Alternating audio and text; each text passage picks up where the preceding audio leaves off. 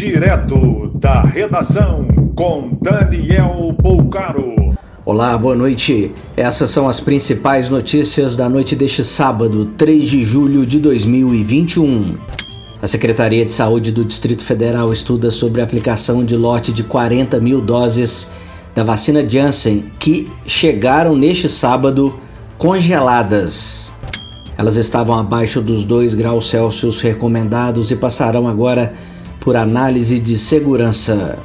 Salvador anuncia imunização de população com 42 anos ou mais neste domingo.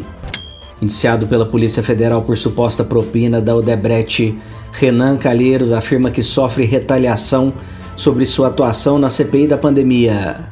O relator da Comissão Parlamentar de Inquérito no Senado acusa Bolsonaro de usar a Polícia Federal politicamente e promete acionar o STF.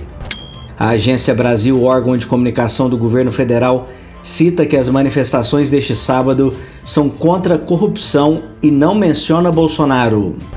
Pelo menos 25 capitais registraram manifestação contra o governo Bolsonaro e a maneira que o presidente conduz o combate à pandemia.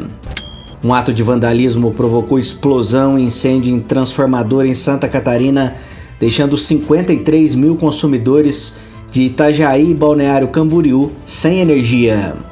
Após princípio de rebelião e fogo em cela, a Secretaria Penitenciária do Rio de Janeiro considera a situação no presídio de Magé controlada. Belo Horizonte pode bater recorde de frio neste ano nas próximas madrugadas, com os termômetros chegando a um dígito. Mais informações no site da redação.com.br. Você ouviu direto da redação com Daniel Bolcaro.